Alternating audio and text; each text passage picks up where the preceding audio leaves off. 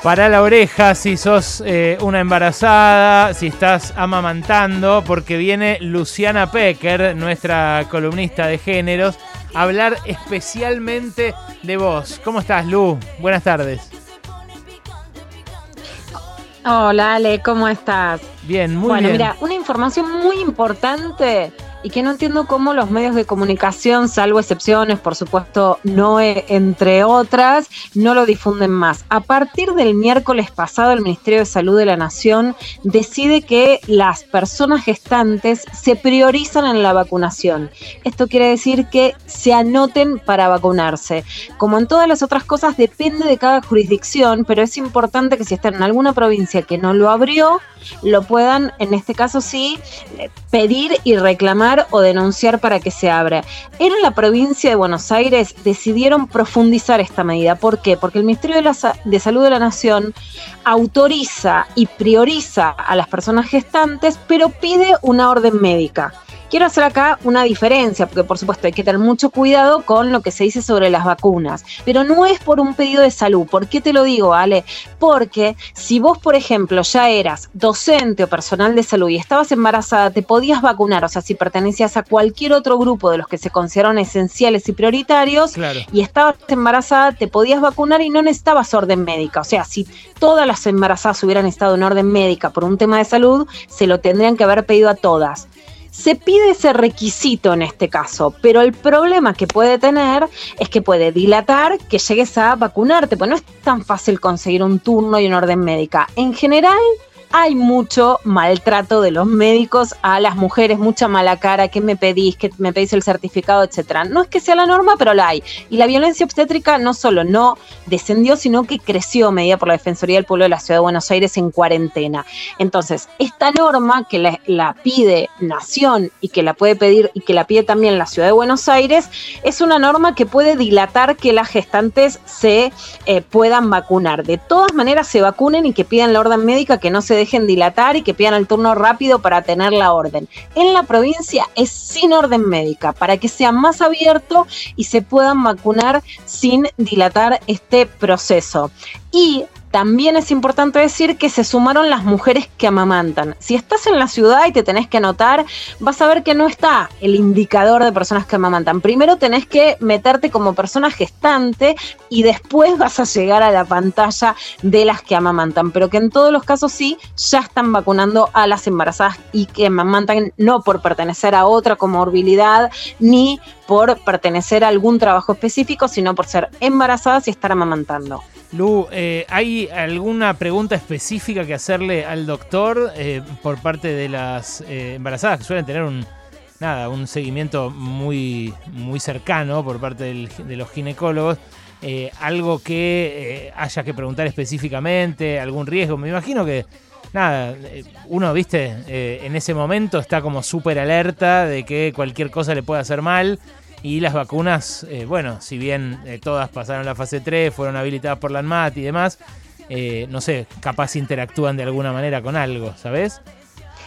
Mira, Ale, sobre este punto siempre la vacunación es voluntaria, entonces por supuesto que tienen que preguntar, sacarse todas las dudas y decidir ellas, ¿no? Eso por supuesto. Sí hay algo que aclara la guía técnica del Ministerio de Salud de la Nación y es que si hay otra vacuna que sea alternativa a la AstraZeneca, que se les dé otra vacuna que si no hay otra que les den AstraZeneca, o sea, ninguna está, ninguna está prohibida ni ninguna está desaconsejada, pero que si hay otra opción que no sea AstraZeneca es mejor. Y la que más se recomienda, que esto es extraoficial, o sea, no es de la guía técnica, es la Sinopharm por su forma de composición Mirá. para embarazadas personas gestantes. Mirá. Lo que yo creo es que llegó un vuelo de Sinopharm, entonces es muy difícil la logística y eso lo entendemos, pero la verdad es que sí habría que ajustar la logística para que eh, la Sinopharm que hay le lleguen a las personas embarazadas. Pero eso dice exactamente la guía técnica. Ahora,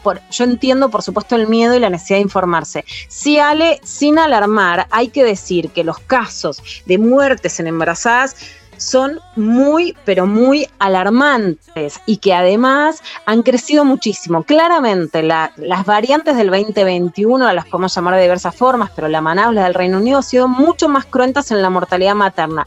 Un informe del Ministerio de Salud de la Dirección de Género de la provincia de Buenos Aires, que son quienes más han impulsado que se avance en la vacunación embarazadas, muestra que va a ser la primera causa de mortalidad materna, la muerte por COVID. Wow, bueno, esto, esto también, esto, también eh, vale destacarlo, ¿no? Porque claro, uno dice la vacuna, la vacuna, pero el riesgo también es agarrarse el bicho estando embarazada. No, el riesgo de muerte en embarazadas ha crecido tres veces en el 2021 en relación al 2020. Y recién Noé contaba que la ciudad va a frenar, por ejemplo, que no va a bajar de 40 años. Bueno, vos fíjate estos dos, dos datos en relación a la edad. El promedio de las 13.319 embarazadas que hasta el 17 de mayo del 2021 contrajeron COVID tiene 29 años. Y el promedio de las embarazadas que fallecieron es de 32 años. O sea, si esperan a vacunarse por edad, va a faltar muchísimo. Entonces se tienen que anotar por embarazadas, porque si no, no llega ni el promedio de las que se contagiaron, ni el promedio de las que murieron. Y la letalidad por coronavirus en la provincia de Buenos Aires, pero decimos la provincia porque son realmente quienes más se han comprometido a ver qué está pasando con las embarazadas, se ha triplicado en la provincia se ha triplicado y más en la provincia de Buenos Aires. Te doy el último dato. La letalidad por COVID-19 en personas gestantes o puérperas triplica la letalidad de las personas no gestantes del mismo grupo etario que es de 15 a 49 años. Porque mm. vos fíjate que puede haber embarazadas de 40 a 45 años la edad que se está vacunando, pero la mayoría es más joven por, por supuesto, la relación con la edad fértil. Entonces, si vos estás embarazada, bueno, tenés tres veces más riesgo de letalidad que si no estás embarazada en la misma edad. Todos estos datos también se tienen que saber porque la recomendación es que sí se vacunen. Bueno, eh, quiero eh, subrayar la parte de la calma porque también transitar un embarazo eh, requiere eso y, la requiere mucha. es, un momento de muchos nervios por un montón de razones y esta es una, una razón adicional. mejor otra, pero es mejor igual la de AstraZeneca que ninguna.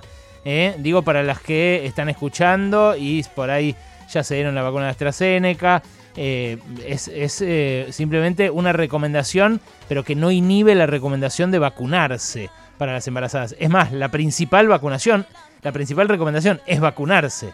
Después está como un paréntesis, si querés, lo que vos decías, Lu, de mejor otra que no sea la de AstraZeneca, pero el riesgo mayor es el de... Exacto, vale. Te digo las palabras Exacto. Ale, te leo textual lo que dice el documento del Ministerio de Salud de la Nación. Al momento de la vacunación, las personas gestantes deberán preceptar prescripción de la vacunación porque es que se pide a nivel nacional la orden médica, salvo en la provincia de Buenos Aires que decidieron que vayan aunque no tengan orden. Y si en el centro de vacunación hubiera más de un tipo de vacuna disponible, se podrá ofrecer como primera opción una vacuna diferente a AstraZeneca Covishield. Pero no existe contraindicación para recibir ninguna de las vacunas que se se encuentran autorizadas en nuestro país. Estas son las palabras literales del Ministerio de Salud de la Nación. Muchísimas gracias, Luciana Pecker, por esta columna y por esta información tan valiosa para cerrar Pasaron Cosas. Un beso enorme. Un beso, gracias.